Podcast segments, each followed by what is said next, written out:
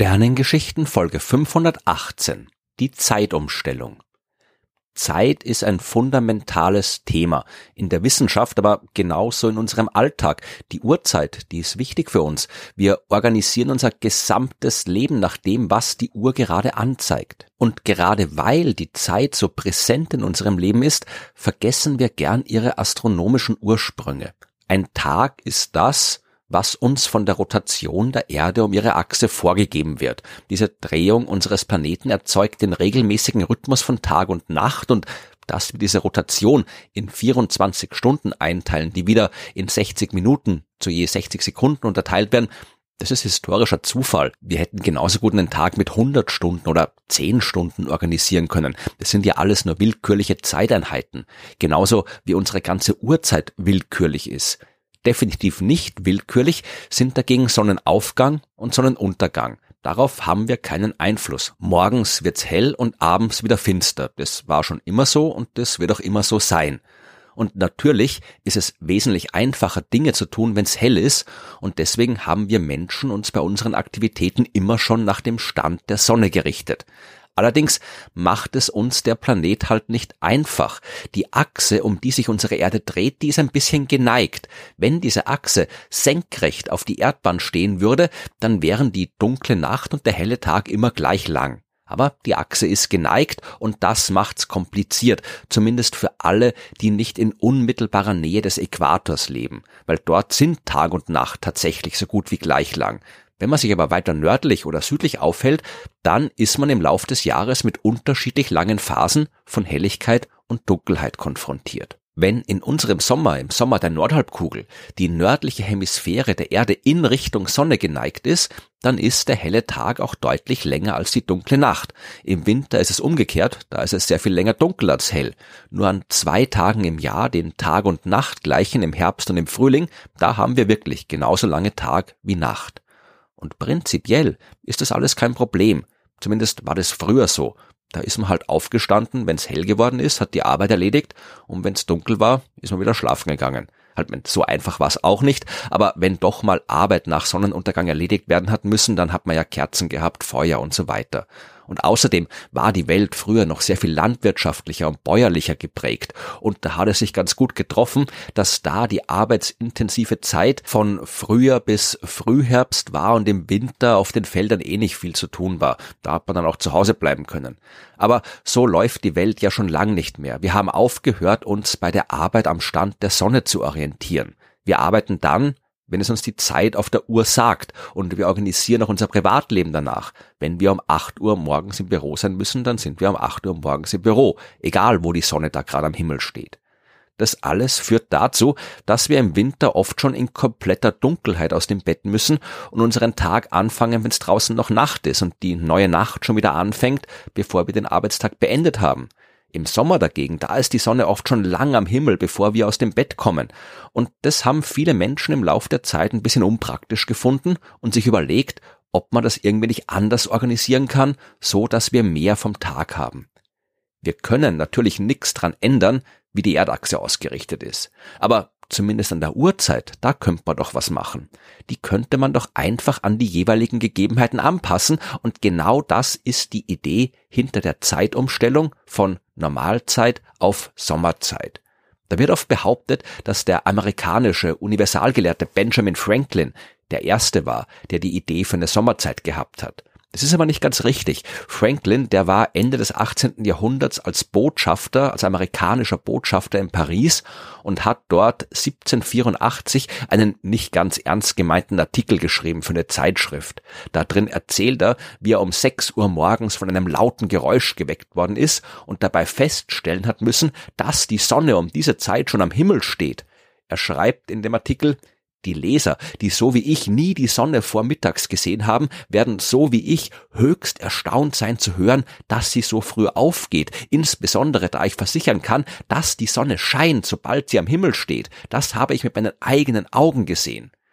Wie gesagt, das war alles nicht ganz ernst gemeint und Franklin wird mit Sicherheit nicht jeden Tag bis mittags geschlafen haben und an diesem Tag wird er auch nicht das erste Mal einen Sonnenaufgang gesehen haben. Aber er hat die Gelegenheit genutzt für einen Vorschlag, die Bevölkerung von Paris zu einem früheren Aufstehen zu überreden, weil damit könnte man jede Menge Geld sparen. Dann braucht man abends keine Kerzen mehr, weil man stattdessen morgens das kostenlose Sonnenlicht nutzen kann. Man müsste halt Strafen einführen für alle, die Vorhänge oder ähnliches benutzen und bei Sonnenaufgang müsste man alle Kirchenglocken läuten und zur Sicherheit noch ein paar Kanonen abfeuern, damit wirklich alle rechtzeitig aufwachen. Und wer nach Sonnenuntergang noch unterwegs ist, der muss halt auch bestraft werden das war Satire mit einem ernsthaften Vorschlag zur Einführung einer Sommerzeit, hat das nichts zu tun.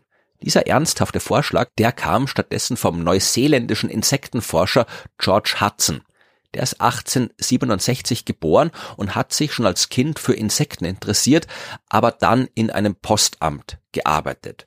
Die abendlichen Stunden nach der Arbeit, die hat er aber sehr gern genutzt, um in der Natur herumzustreifen und Insekten zu sammeln. Und das geht natürlich umso besser, je länger die Sonne noch scheint. Vielleicht hat ihn auch das inspiriert, 1895 einen Artikel über die Sommerzeit zu schreiben.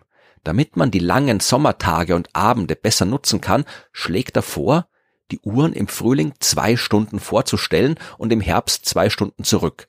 Im Sommer würden dann alle Aktivitäten zwei Stunden früher stattfinden als sonst, womit man einerseits den frühen Sonnenaufgang und das morgendliche Licht besser nutzen kann und andererseits am Abend mehr Zeit zur Verfügung hat, um im Tageslicht diverse Dinge zu tun.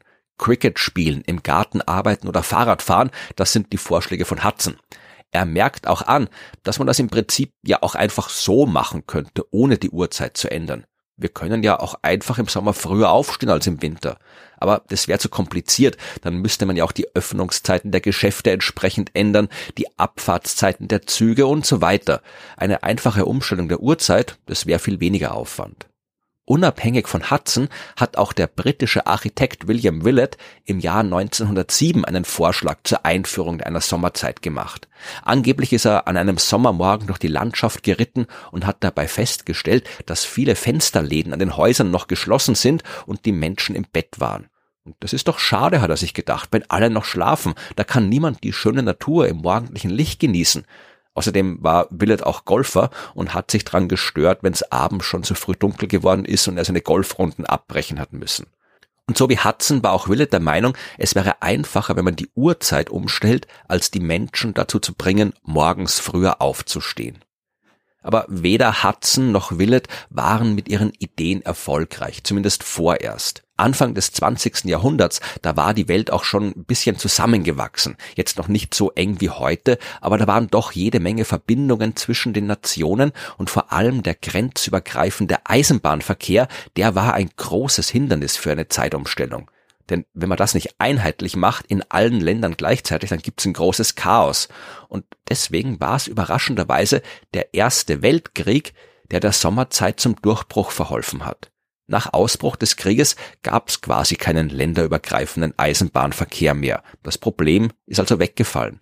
Außerdem ist so ein Krieg teuer und wenn man sich die künstliche Beleuchtung am Abend sparen kann, dann spart man auch Energie. Also wurde am 30. April 1916 im Deutschen Reich und in Österreich-Ungarn erstmals eine Sommerzeit per Gesetz für ein ganzes Land eingeführt.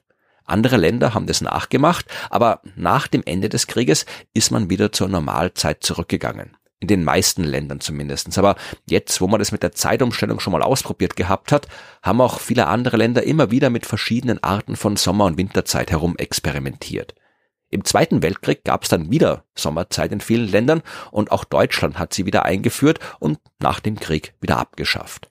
In Europa da gibt's erst seit den späten 1970er oder den frühen 1980er Jahren längere Phasen, wo wirklich die Zeitumstellung in vielen Ländern gleichzeitig durchgeführt worden ist. Und mittlerweile ist das Ganze durch EU-Gesetze geregelt. Und den Gesetzen haben sich auch viele Nicht-EU-Länder angeschlossen, weil es eben wirklich unpraktisch ist, wenn die Uhrzeit der umliegenden Länder anders ist. Auch im Rest der Welt gibt es viele Länder mit Sommerzeit und immer wieder, meistens dann, wenn die Uhr mal wieder umgestellt werden muss, gibt es auch jede Menge Kritik daran.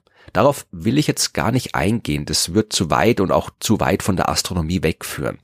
Dass man durch die Zeitumstellung heutzutage keine Energie mehr sparen kann, das hat man mittlerweile festgestellt. Aber abgesehen von den Weltkriegen war das Energieargument auch nie der eigentliche Grund, aus dem man die Sommerzeit eingeführt hat.